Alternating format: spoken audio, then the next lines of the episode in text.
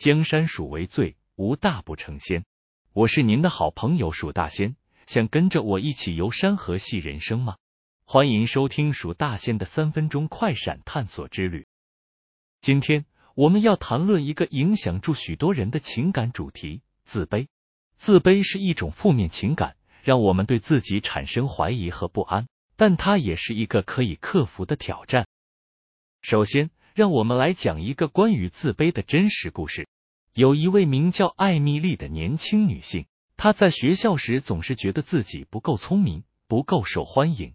她常常对自己的外表和能力感到自卑。然而，艾米丽后来发现，她可以透过学习和成长克服这种自卑感。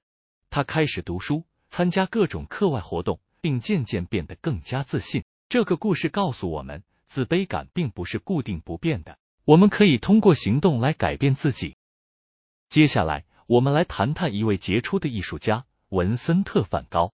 梵高在一生中都感到自卑和孤独，但他用画笔表达了自己的情感。他的画作后来被世界广泛认可，成为艺术史上的传奇之一。梵高是一位极具创造力的艺术家，他以独特的画风和色彩运用而闻名。然而，他在生前并未获得太多的认可，并经历了孤独和自卑的时刻。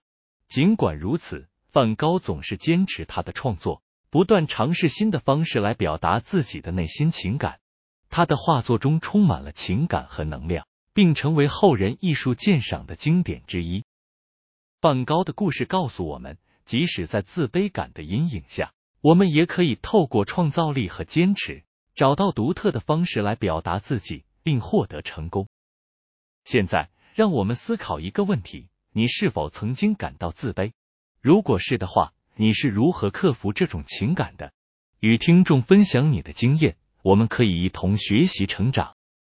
最后，让我们以一句名言结束今天的节目：战胜自卑，就像迎接光明的曙光，需要勇气和坚持。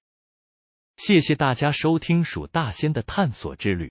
下次我们将带来更多不同主题的故事，一同探索这个充满希望的世界。江山属为最，无大不成仙。我是蜀大仙，我们下次再见。